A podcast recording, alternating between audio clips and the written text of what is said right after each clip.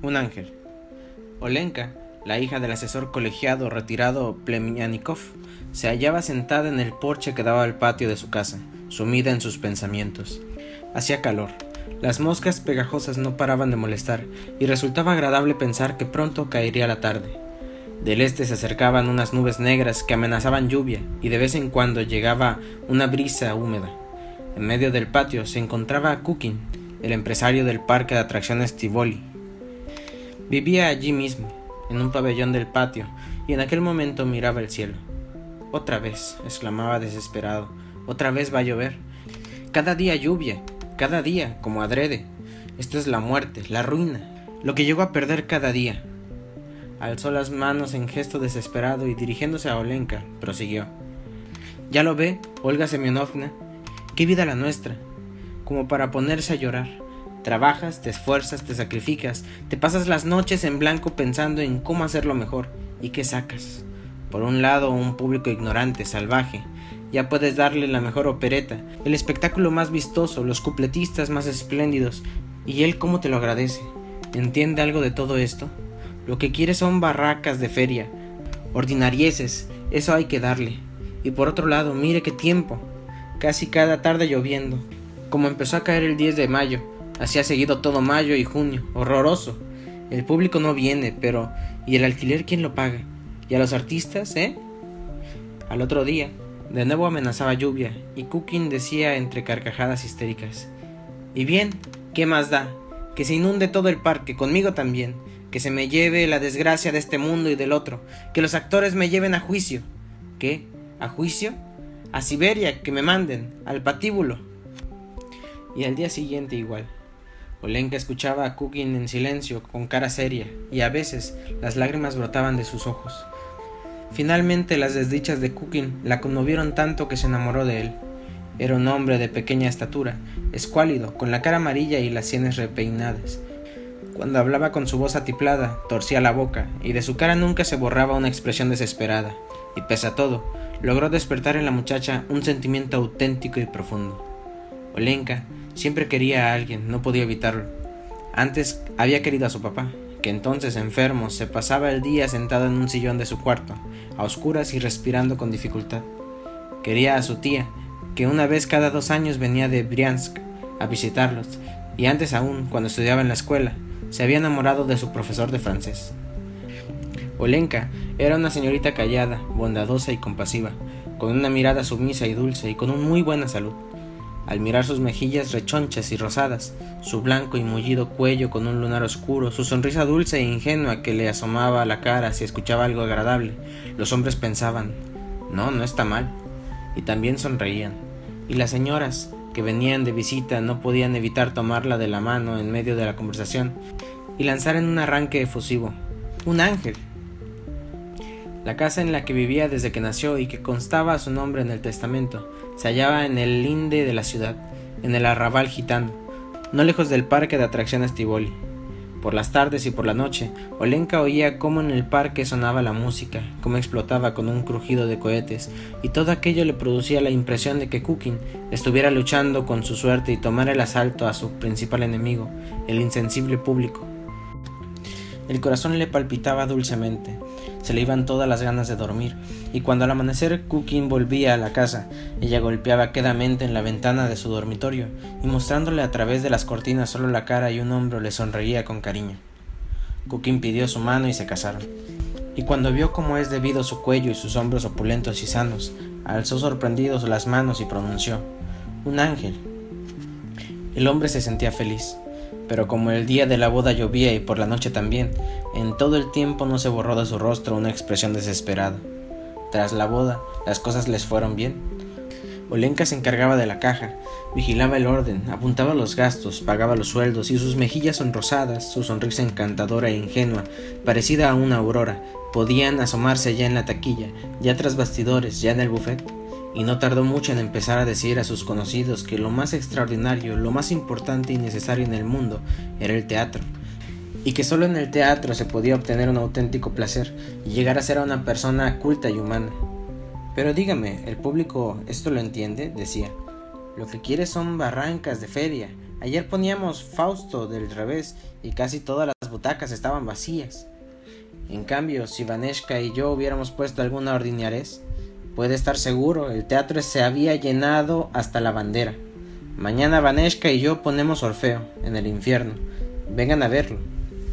Dijera lo que dijera Cooking sobre el teatro o los actores, ella lo repetía. Como él, despreciaba al público por su insensibilidad hacia el arte y por su ignorancia. Se entrometía en los ensayos, corregía a los actores, vigilaba a los músicos y cuando en el periódico local aparecía una mala crítica, se echaba a llorar y luego iba a la redacción del diario para pedir explicaciones. Los actores la querían y llamaban Vaneshka y yo, y Ángel. La mujer se compadecía de ellos, y a veces les prestaba dinero, y si alguien la engañaba, lloraba a escondidas, pero no se quejaba a su marido. También el invierno lo pasaron bien. Arrendaron el teatro de la ciudad por toda la temporada y lo realquilaban por breves plazos bien a una compañía ucraniana, bien a un malabarista, bien a los aficionados del lugar. Olenka cada día estaba más llenita y resplandecía de satisfacción. En cambio, Kukin adelgazaba, y cada vez más amarillo, se quejaba de las horrorosas pérdidas, aunque durante todo el invierno las cosas no les fueron mal. Por las noches tosía, y ella le preparaba infusiones de frambuesa y de tila. Le daba friegas de colonia y lo envolvía en sus suaves chales. Pero qué delicia eres, querido, le decía con toda sinceridad mientras le alisaba el cabello. Pero qué guapo. Por cuaresma, Kukin viajó a Moscú para formar una compañía y ella no podía dormir sin él. Se pasaba las noches junto a la ventana mirando a las estrellas, y en aquellos momentos se comparaba con las gallinas, que no duermen en toda la noche y están intranquilas cuando en el gallinero falta el gallo. Kukin se demoró en Moscú, le escribió que volvería por Semana Santa, y en las cartas le daba las disposiciones sobre el Tívoli. Pero en la víspera del lunes santo, muy entrada la noche, de pronto resonaron unos golpes siniestros en el portón. Alguien golpeaba la puerta como si se tratara de un barril. ¡Bum! ¡Bum! ¡Bum! La cocinera soñolienta corrió descalza por entre los charcos a abrir. Abra, por favor, se oyó una voz grave tras la puerta. Un telegrama. También antes Olenka había recibido telegramas de su marido, pero entonces, por alguna razón, se quedó aturdida. Lo abrió con sus manos temblorosas y leyó lo siguiente. Iván Petrovich ha fallecido hoy repentinamente. Colito, esperamos órdenes en Tetierro martes. Así estaba escrito en el telegrama. En tierra y una palabra incomprensible, colito. La firma era del director de la compañía de opereta. Pobrecito mío, exclamó entre sollozos Olenka. Mi Vaneshka querido, pobrecito. ¿Por qué te habré encontrado? ¿Por qué te habré conocido, amor mío? ¿Por qué has dejado a tu pobre Olenka, a tu pobre y desgraciado Olenka? Enterraron a Kukin el martes, en Moscú, en el cementerio de Vagankovo. Olenka regresó a casa el miércoles y en cuanto entró en su cuarto se desplomó sobre la cama y se puso a llorar tan estruendosamente que su llanto se oía en la calle y en los patios vecinos. Angelito, exclamaban las vecinas persinándose. Angelito, ¿cómo sufre Olga Semianovna? La pobre. Tres meses después volvía a Olenka un día de misa, triste y de riguroso luto. Y sucedió que iba a su lado, también de vuelta de la iglesia, uno de sus vecinos. Vasily Andreich Pustofalov, el encargado del almacén de madera del comerciante Babakayev.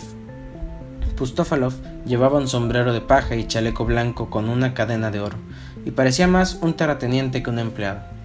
Cada asunto sigue su curso, Olga Semyonovna, le decía con empaque y un tono de compasión en su voz.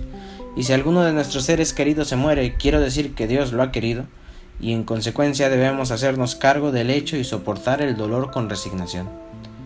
Tras acompañar a Olenka hasta la puerta de su casa, se despidió y siguió su camino. Durante el resto del día, a Olenka le pareció oír la voz imponente de Postófalov, y en cuanto cerraba los ojos, se le aparecía su barba oscura. El hombre le gustó mucho, y al parecer, ella también le produjo una grata impresión, porque a los pocos días vino a tomar café a casa de Olenka, una señora mayor a la que casi no conocía, y que en cuanto se sentó a la mesa, al instante, se puso a hablar de Pustófalov, de lo bueno y de lo serio que era, y de que cualquier novia se casaría con él de buen grado. Al cabo de tres días se presentó de visita el propio Pustófalov. Estuvo poco rato, unos diez minutos, y habló poco, pero Lenka se enamoró de él de tal modo que no pudo dormir en toda la noche. Toda ella ardía como presa de unas fiebres, y por la mañana mandó a llamar a la señora mayor. Al poco se prometieron y luego llegó la boda. Después de casados, Pustofalov y Olenka vivieron bien. Él solía pasar la mañana en el almacén de madera hasta la hora de comer. Luego se iba a hacer recados. Y Olenka lo sustituía en la oficina hasta noche, donde hacían las facturas y despachaba las mercancías. Ahora cada año la madera sube de precio un 20%, comentaba a los compradores y a los conocidos. Figúrese, antes trabajábamos con madera del lugar.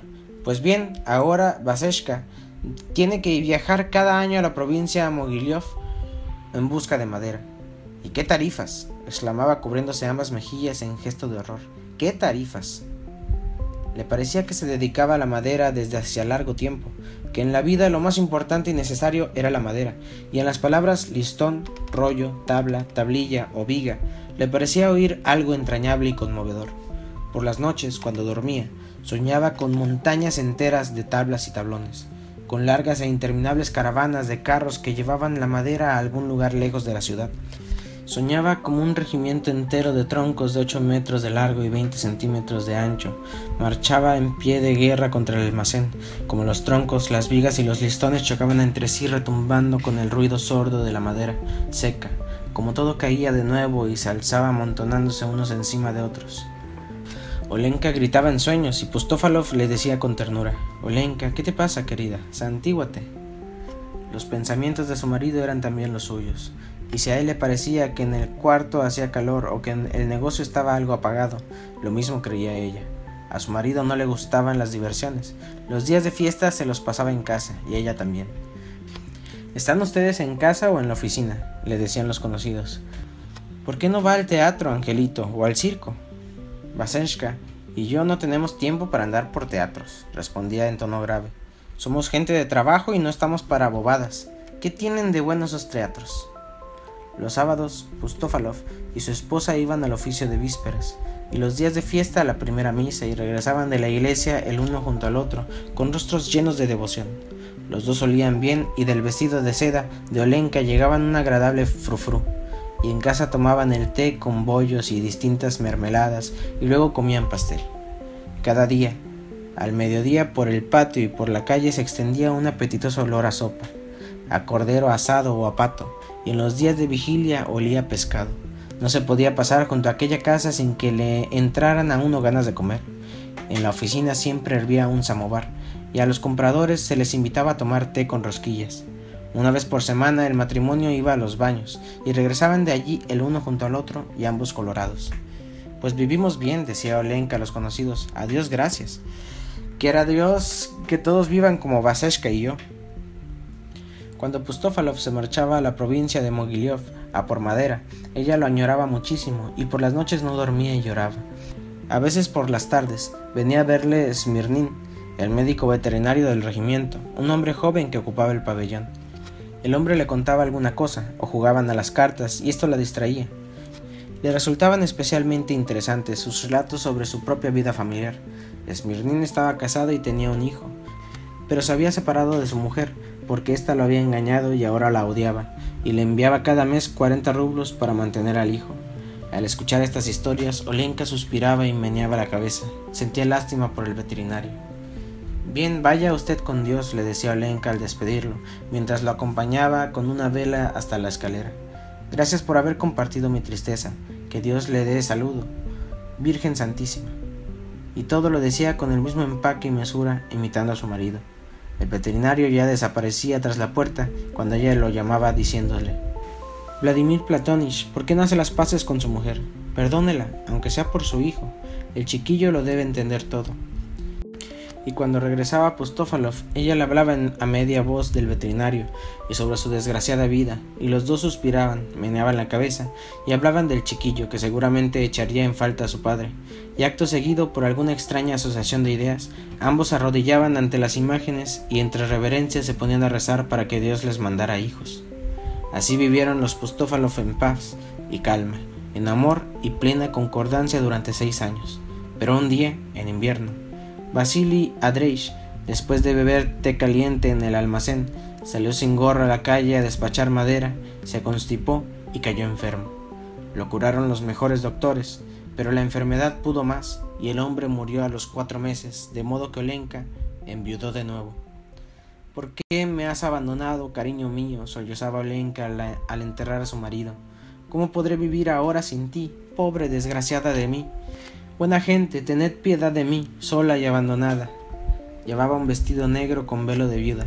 Había abandonado para siempre los sombreros y los guantes, salía poco de casa, solo a la iglesia y a visitar la tumba de su marido, y vivía encerrada como una monja. Y solo cuando pasaron seis meses se quitó el velo y comenzó a abrir los póstigos de las ventanas. Se la empezó a ver por las mañanas cuando iba a comprar al mercado con su cocinera, pero sobre cómo vivía en su casa y de lo que allí sucedía solo se podían hacer conjeturas.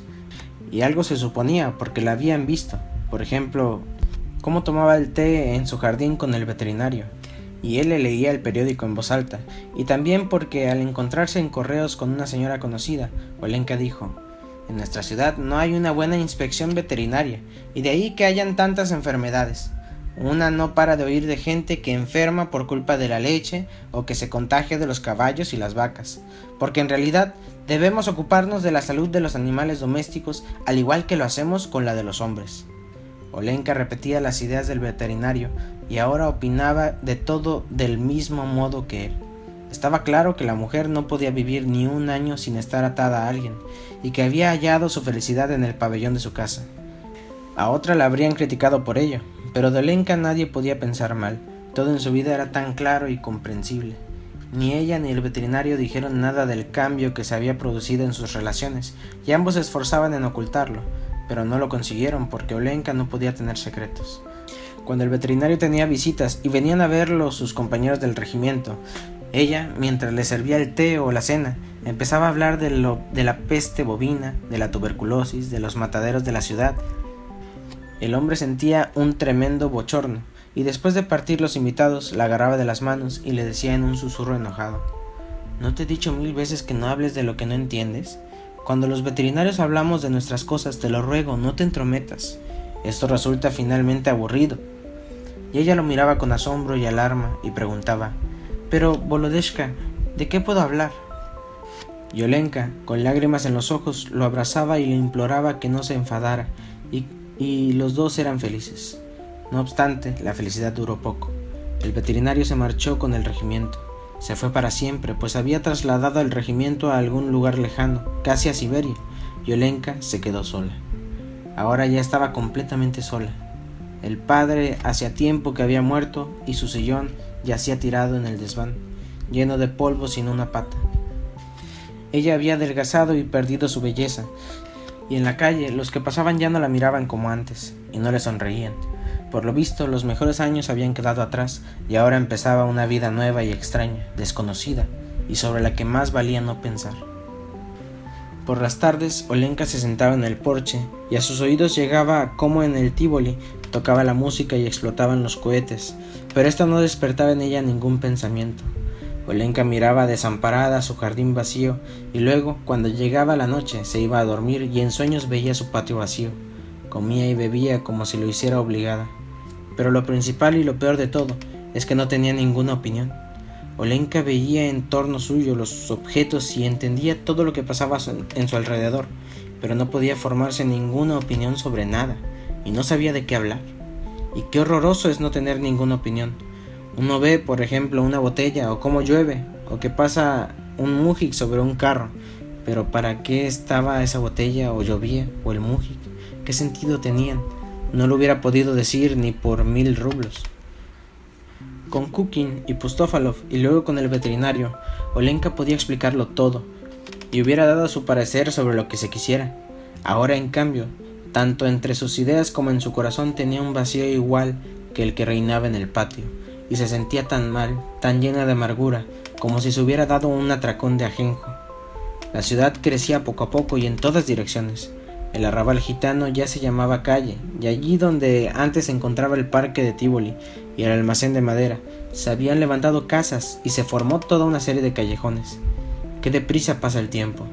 La casa de Alenka se había vuelto más oscura, el tejado se había oxidado, la leñera se había torcido y todo el patio se cubrió de melaza y dolorosas ortigas. La propia Olenka había envejecido y desmejorado. En verano se sentaba en el porche y en su alma, como siempre, sentía vacío y angustia y resombaba ajenco. En verano se sentaba junto a la ventana y miraba la nieve. En cuanto apuntaba la primavera y el viento traía el tañido de las campanas de la catedral, de pronto le invadían los recuerdos del pasado, se le encogía dulcemente el corazón y de los ojos le brotaban abundantes lágrimas. Pero esto sucedía solo un minuto, pues retornaba el vacío y ese no saber para qué vivía uno. La negra gatita brisca se acariciaba con ella y ronroneaba suavemente, pero estas caricias de gato ya no conmovían a Olenka. ¿Era eso lo que necesitaba? Lo que añoraba es un amor que se apoderase de todo su ser, de toda su alma y su razón, que le diera ideas, una orientación en la vida, y le calentara su vieja sangre. Y la mujer se sacudía del regazo a la negra brisca y le decía disgustada, Ve, ve, fuera. Y así, día tras día, año tras año, y ni una alegría y sin ninguna opinión. Lo que dejé a Mabra, la cocinera, pues eso, ya estaba bien un caluroso día de julio hacia el atardecer, cuando por la calle conducían el rebaño de la ciudad y todo el patio se había llenado de nubes de polvo. De pronto alguien llamó al portón. La propia Olenka fue a abrir, y en cuanto alzó la vista se quedó de una pieza. Tras la puerta estaba el veterinario Smirnin, ya de pelo blanco y vestido de civil. De pronto le vino todo a la memoria. No pudo contenerse, se echó a llorar y sin decir una sola palabra dejó caer la cabeza sobre el pecho de Smirnin de la fuerte emoción, no se dio cuenta cómo luego entraron en la casa y cómo se sentaron a tomar el té. Querido mío, murmuraba temblando de alegría. Vladimir Platonich, ¿de dónde ha salido usted? Quiero instalarme aquí para siempre, decía el veterinario. Me he licenciado y heme aquí. He venido a probar suerte en la vida civil, a ver si he hecho raíces en un lugar fijo. Además, ya es hora de que mi hijo vaya a una escuela. Ha crecido. Es que, sabe, Hice las paces con mi mujer. ¿Y dónde está? Con el hijo en el hotel, y yo ando buscando una casa. Pero por todos los santos, quédese con mi casa. ¿Qué tiene de malo? Oh Dios del cielo, no le cobraré nada por ello, dijo emocionada Olenka y se puso de nuevo a llorar. Vivan aquí, yo tengo bastante con el pabellón. ¡Qué alegría, Dios mío! Al día siguiente, ya empezaron a pintar el tejado de la casa y a blanquear las paredes. Yolenka, arremangada, iba de un lado al otro del patio y daba órdenes. En su cara se encendió la sonrisa de antes y toda ella pareció revivir, recobrar la lozanía, como si se hubiera despertado de un sueño largo. Llegó la mujer del veterinario, una dama delgada, fea, de pelo corto y con una expresión caprichosa en el rostro. Con ella venía un muchacho, Sasha, un chico pequeño para sus años, ya había cumplido los nueve, regordete con unos claros ojos azules y hoyuelos en las mejillas. En cuanto entró en el patio, el chico echó a correr tras el gato, y al instante se oyó su alegre y feliz risa. Señora, ¿el gato es suyo? preguntó a Olenka. En cuanto tenga gatitos, por favor regáleme uno. Mi mamá tiene mucho miedo de los gatos. Olenka habló con él, le hizo un té, y de pronto su corazón se llenó de calor y se le contrajo dulcemente, como si el niño fuera su propio hijo y cuando por la tarde el chico sentado en el comedor repasaba las lecciones ella lo miraba con ojos cándidos y compasivos y susurraba Mi cielo, ricura, niñito mío, qué listo, qué blanquito que ha salido. Llamamos isla, le leía el muchacho, a una parte de tierra firme rodeada por todas partes de agua. Llamamos isla a una parte de tierra firme, repetía Olenka, y era esta la primera opinión que expresaba con convencimiento después de tantos años de silencio y vacío en su mente y volvió a tener sus propias opiniones. Y a la hora de cenar hablaba con los padres de Sasha sobre lo difícil que era estudiar ahora para los chicos en la escuela, pero que de todos modos la formación clásica era mejor que la técnica, ya que de la escuela se les abrían todas las puertas. Si quieres vas para doctor, si quieres para ingeniero. Sasha había empezado a ir a la escuela. Su madre se había marchado a Kharkov, a casa de la hermana, y no había regresado.